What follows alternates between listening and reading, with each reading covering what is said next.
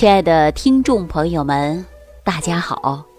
欢迎大家继续关注《万病之源说脾胃》。我这几期节目当中啊，给大家聊到的一些话题就是睡眠。为什么给大家强调睡眠呢？啊，很多人给我留言说我有点啰嗦，但是啊，那是你没有失眠的症状。你也体会不到失眠给你带来的痛苦。如果说你是一个失眠的朋友，你就觉得呀，我讲的不啰嗦了。他失眠确实给人带来很多危害，也会让你呀每天没有食欲，也会让你心情不好，也会让你呢头重脚轻，哎，让你身体当中啊出现各种各样的问题。所以说呀。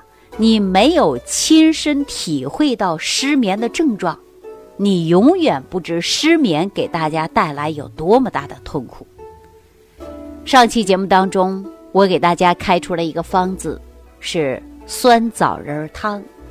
这个酸枣仁汤啊，就是张仲景的方子。张仲景这个方子呢，是千百年不倒的一个经典方子。那对于调整睡眠来讲呢？确确实实啊，是有着一定的帮助的。我相信这几天我给大家讲完之后，有很多人呐来吃酸枣仁汤了啊！而且我也希望你坚持吃上一段时间，它就是调整你的睡眠的。我们不是常说吗？睡好觉，你的病啊啊都好一半了，是不是啊？我上期节目当中啊，就给大家提到了一个人物，哈，这可是著名的大人物，谁呢？孙思邈。孙思邈啊，他是个药王，啊，我相信很多人都知道，他是我们中国古代著名的医生，啊，而且呢，他是在西魏时代出生的，相传呢，他活了一百四十一岁。那可见他的长寿啊，是有心得，也有体会的，也值得我们后人来学习的。大家知道他能活到一百多岁，那个年代也是不容易的事儿啊，对不对？我相信大家都知道，长命百岁，不仅仅呢是要吃好、喝好，而且还得睡好，那我们说长寿老人现在有没有啊？当然也有啊。说到长寿，我们会想到巴马长寿村。巴马这个地方确实是空气好、山好、水好、自然风光也好，确实是长寿。但你说巴马地区的人个个都活到一百多岁吗？他也不见得呀，是不是啊？当然，我们说。在自然环境是一大因素，但也要注重的就是我们的饮食和睡眠呐。如果说能吃能喝能睡，这个人呐肯定是健康的，没什么毛病啊。当有一个人说不能吃不能喝不能睡了，那就完了。再不排泄，那更完了。那咱说肝硬化，肝硬化到腹水的时候，它就排不了了。你尿也尿不出去了，啊，拉也拉不出去了，那这个基本上就进入了是病入膏肓的时候了。所以说，一个人要想健康长寿的活着，必须要吃好、喝好、排泄好，还要睡好，啊，这是我们健康标准的基本养生的要求嘛，是不是啊？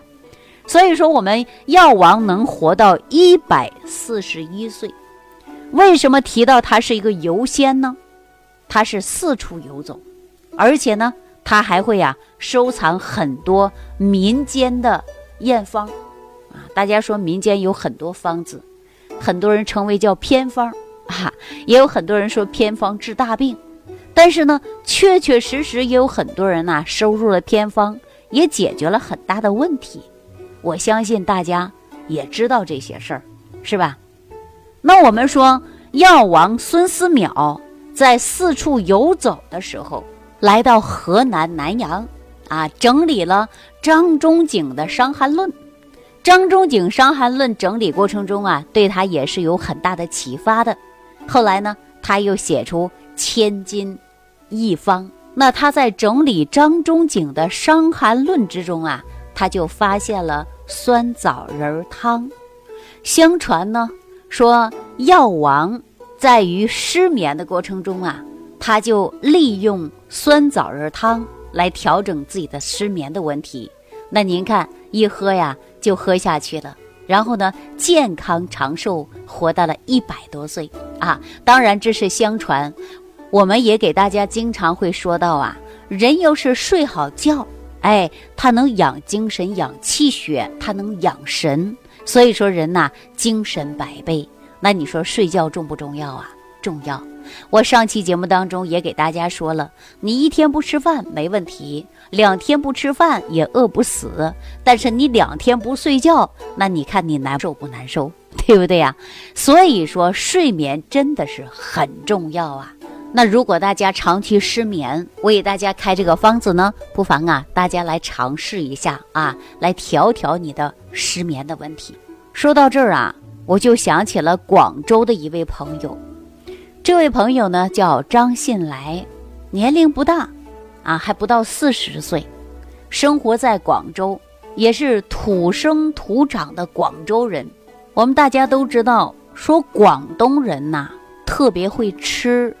您看每天呐，他吃各种的营养粥，啊，包括药膳，啊，还煲各种汤，这些呢，无非都是给我们身体提供的是营养的。啊，我们应该说广州人应该身体很好吧？广东人会吃啊，因为注重的就是营养健康。但是说到张信来啊，他每天确确实实吃的还挺好，都是营养均衡去搭配啊。但是不知道为什么，他呀最近有两年多的时间就失眠了，失眠让他很痛苦、很焦虑呀。他本身呢年龄不大。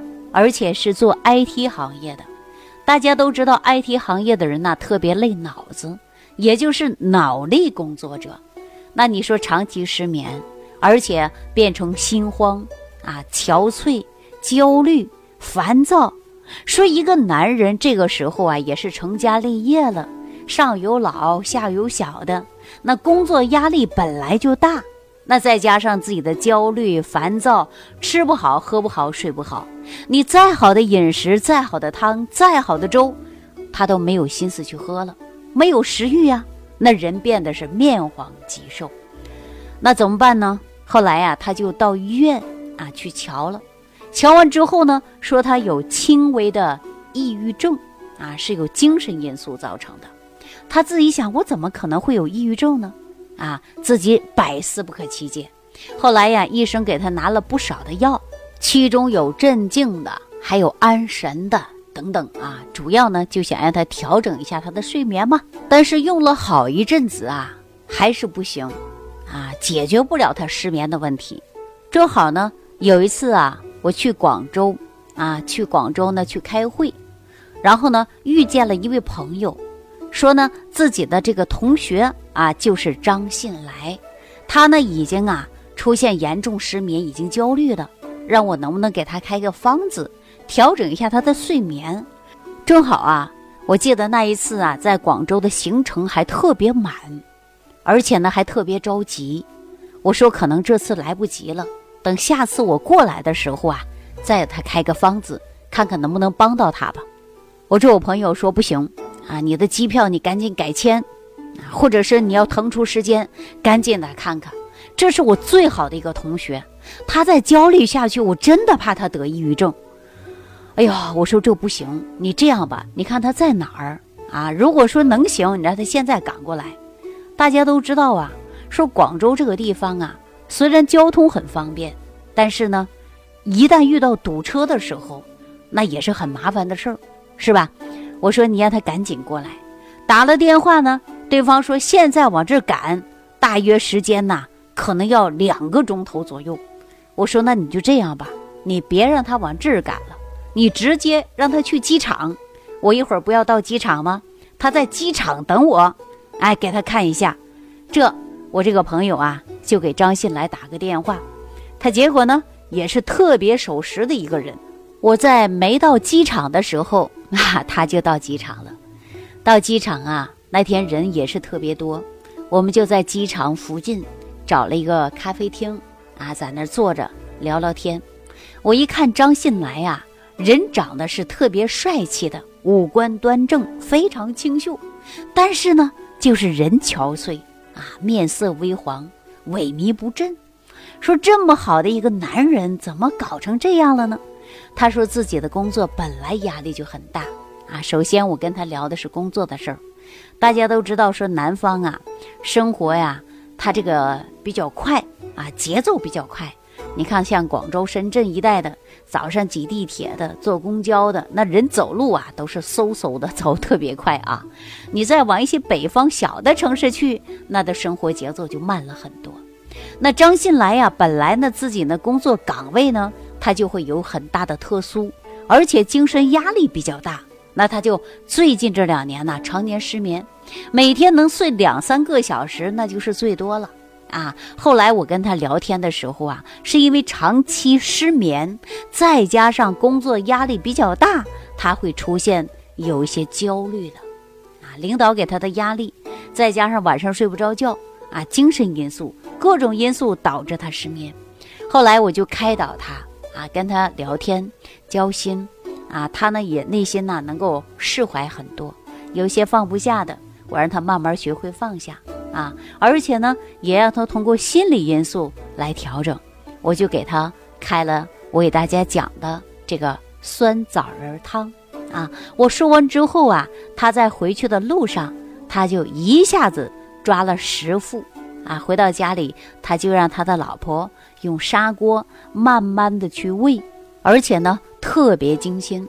啊，就把这个酸枣仁汤啊一喝就喝了一段时间，喝完当天的时候啊，他就睡了几个小时 啊，第二天很开心，他就给我发一条微信，我到现在呀还很记得啊，他给我发了一个大大的开心的图片，然后呢说，呃，李老师。我昨天晚上确实睡着了，睡了多长时间我不知道。我总之感觉啊，睡完觉心里特别舒服。那我说你接着就喝上几副啊，然后呢把心情放松，每天晚上睡觉前呢再泡个脚啊，等等，就是生活的一些常识、一些心理因素，还有生活的常识，我都给他叮嘱了一番啊。就像很多人说了，李老师你太磨叽了，太啰嗦了。我呀不是啰嗦，我总是感觉到跟人家说了一遍，怕人家听得不清楚或者没听懂，那我再给他强调一遍，你一定要按照这个方子，一定要按照这个方式来去做，才能改变。那有一些人呢，他就不，你跟他说了一遍呢，他听都不怎么听。那后期呢，还想把自己身体改变，那怎么改变呢？是不是啊？改变的是你自己。并不是我，我只是教对了你的方法，用不用是大家的事儿了，是不是啊？后来呢，张信来确实是调整很好，而且他失眠的问题也没有了，再也不会精神憔悴、忧郁的问题啊也解决了。所以说我经常跟大家讲啊，吃好饭、睡好觉，人的精神状态呀，那就好一半了。是不是啊？那如果大家也出现了失眠，如果说也精神压力过大，马上啊，说到年底的单位开会、领导谈话啊啊，工作的任务还没完成啊，各种的焦虑。也会让你出现的失眠、烦躁啊，精神不佳。